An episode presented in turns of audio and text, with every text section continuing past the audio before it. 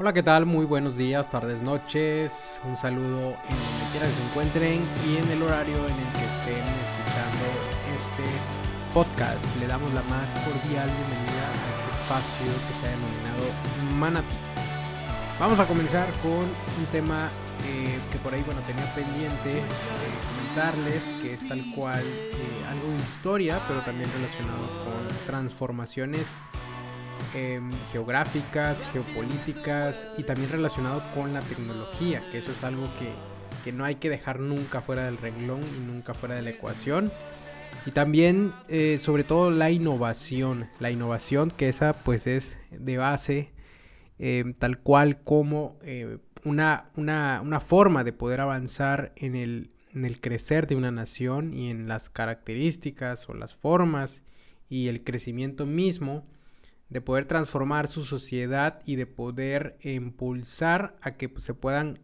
generar nuevos horizontes o nuevas formas de pensamiento. Y rápidamente eh, les quiero platicar de esta escena, de este periodo entre 1900, en el año 1900, 1910, hasta por ahí de 1950. Este es un periodo muy interesante para la zona de Asia-Pacífico, tomando en cuenta los países de Corea del Sur, Japón, China, y tomando en cuenta eh, un fragmento de la parte que pues me toca eh, abordar el día de hoy, les quiero recomendar este libro de China que es em, por Henry Kissinger, que es un libro que por ahí, bueno, le tenía eh, bastantes ganas desde hace tiempo y pues bueno, no me había dado la oportunidad, pero afortunadamente lo conseguimos a través de una tienda electrónica y ya comenzamos con la lectura del mismo. Pero tomar en cuenta eh, China, un país muy diferente a lo que hemos visto y teniendo en cuenta de que es una cultura muy diferente a lo que nos toca observar normalmente, que bueno, es la cultura europea, que bueno, de ahí se deriva la americana y pues las que hoy forman parte de nuestro día a día, en el caso de Asia, eh, China, pues es un país sumamente excéntrico, em, tomando en cuenta ya la lectura que nos abarca y que nos aborda este país tan em, interesante, sobre todo tomando que su origen, asimismo, y ya citando partes del libro, comienza como de que ellos eh, hagan de cuenta que existen. No hubo un inicio ningún, ni un final, sino que simplemente existen. Eso es como un primer punto. Por otro lado, eh, tomar en cuenta que ellos en su concepción y en su,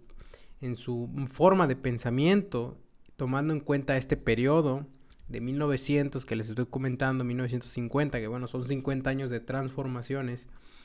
para ellos, eh, la dinastía Qing, eh, ellos eran el centro del universo. Para, ahora sí que para, para resumir esta parte, ellos eran considerados el centro de la Tierra. Eh, que su nación, que su eh, país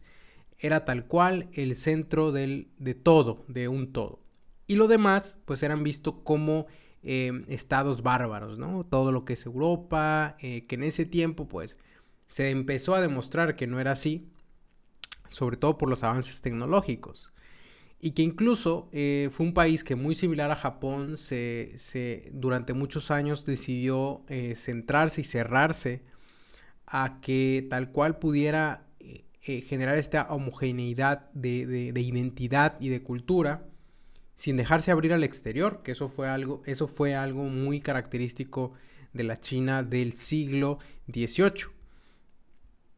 Que posteriormente, pues, anteriormente hay registros de que, pues, este país llegó a contar con grandes navíos que incluso podían superar a los que posteriormente pues llegaron a invadir sus costas, generando diferentes conflictos. En el caso de la isla, em, bueno, de, estas, de esta zona que al día de hoy eh, se encuentra Hong Kong, em, toda la parte al norte con Manchuria, frontera con China, el área del Tíbet, todo, toda esta parte extendida de, que, de lo que es China, pues siempre tuvo ciertas eh, desventajas y conflictos en, todo este periodo de años que estamos comentando, de 1900 a 1950. Tomando en cuenta de que, bueno, China se consideraba el centro del universo, centro de la Tierra, y por otro lado se isoló completamente y por otro lado también eh, se considera un país que bueno que no tiene un inicio ni un final sino que simplemente existe en el caso de México pues bueno sabemos que, que se inició esta cultura y se inició esta gran eh, ahora sí que nuestros antepasados al encontrar eh, un, águila devorando una serpiente y pues bueno ahí nació no pero pues en China pues tal cual no hay algo así algo similar. Entonces, eh, tomando en cuenta que, bueno, China se considera a sí mismo un país que, existe, em, en el año 1900 y bueno, anteriormente en el siglo XVIII ya comenzaba a tener ciertos conflictos en temas de que todos los países buscaban la apertura de este país por la riqueza en diferentes aspectos. Territorial, de conocimiento, especias, todo lo que tenga que ver con eh, el mercadeo o la parte del intercambio comercial era bastante, bastante valioso. Que incluso solamente algunos países lograron algunos permisos en algún tiempo y posteriormente ya mediante intervenciones más agresivas pues lograron la apertura. Y posteriormente pues bueno, una confrontación completamente directa con Gran Bretaña, posteriormente bueno con Estados Unidos, y, diferentes países, también Japón, con Rusia, y pues siendo un país que está rodeado de potencias, pues tuvo que eh, ahora sí que em, ingeniárselas para llegar a ese desarrollo. Entonces, para adelantarnos un poquito, 1910 estalla la revolución, aprovechándose que bueno, se tiene esta debilidad ya de un imperio decadente. Em, ahora sí que se derroca completamente al imperio que bueno, había sido Em, pues em, una dinastía de bastantes años ya, fortalecida con todo lo que sucedió en años pasados y pues bueno, ya lograba un gran cambio y un gran eh, proceso de transformación que comenzó con este año de 1910. Eh, por ahí, bueno, hubo intervenciones, em, dos facciones muy grandes, Chiang Kai-shek con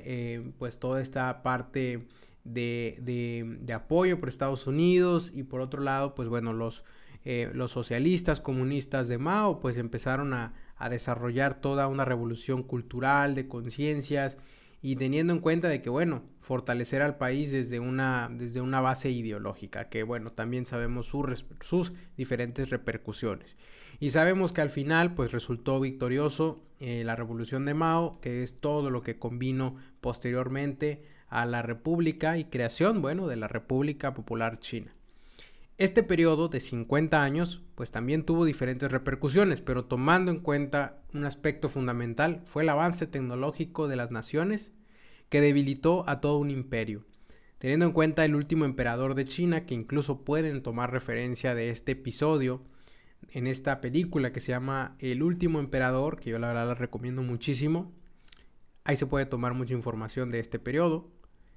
que se ve justamente esta decadencia que se logró a partir de, estas transformaciones. Y bueno,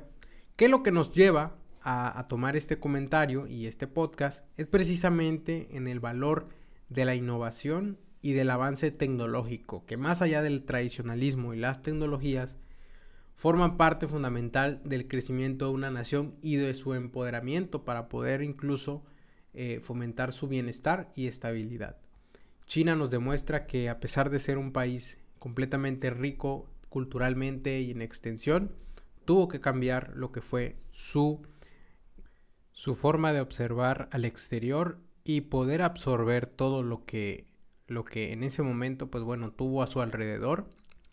y ayudar con ello, pues a, a fortalecer una nación que eh, en ese momento, pues bueno, se encontraba en crisis tomando en cuenta de que también tuvo que realizar concesiones, tuvo que realizar cambios sustanciales en todos los aspectos culturales, ideológicos y de elementos importantes que pues bueno ya tenía desde hace muchos años em, arraigados en su cultura. Todo ello nos demuestra que los cambios a veces suceden para bien y suceden justamente en momentos de crisis en donde las variables que se nos presentan alrededor pues ya resultan ser em, algo que se tiene que cambiar completamente, volver de nueva cuenta a lo que es las bases y transformar todo cambiando y tomando decisiones precisas. Es así como hoy em, tenemos un, país, eh, pues que bueno, es bastante desarrollado económicamente, que bueno, ya en algunos índices se determina como una de las principales economías del mundo y potencias mundiales. Por ahí todavía se disputa entre el primero y segundo lugar entre Estados Unidos y China pero eh, tomando en cuenta que su crecimiento fue vertiginoso a partir de 1950 a la fecha, es totalmente de, manera eh, a estudio de poder em, tomar en cuenta de que se tuvieron que tomar decisiones y se tuvieron que hacer transformaciones sustanciales para poderlo lograr en un periodo de tiempo ahora sí que récord. Y asimismo, eh, ¿qué podemos tomar de todo esto? Que las transformaciones sin miramientos, eh, sin dejar de lado la base, la cultura, es importante para poder avanzar en todo el crecimiento de cualquier nación. Y eso, bueno, vamos a seguir conversando de estos temas. Eh, si se dan cuenta, bueno, traemos varios em, elementos de países de Asia, en donde, bueno, vamos a estar comentando cada uno de ellos. Em, la parte de Corea del Sur también es importante tomarla en cuenta que, tuvo por ahí repercusiones importantes y, la relación completamente con Japón que se tuvo. Todo esto en el marco de, en el aspecto tecnológico, en el aspecto de la innovación que se tuvo que implementar y ya en algún momento y en el próximo episodio seguramente vamos a hablar de, eh, de más elementos que tengan que ver con la innovación aplicado a las culturas y cómo esto les, permitido, les ha permitido crecer de manera vertiginosa. Por ahí veremos eh, el tema de la restauración Meiji en, Japón, que también fue un elemento y una transformación importante que tuvo que ver mucho con el tema tecnológico y de avance, de conocimiento y educativo. Y todo esto pues lleva a que reflexionemos qué sucede en nuestros países de Latinoamérica y cómo lo con eso yo me despido. Les invito a que estén pendientes la próxima semana y nos vemos en un próximo episodio de Manatí.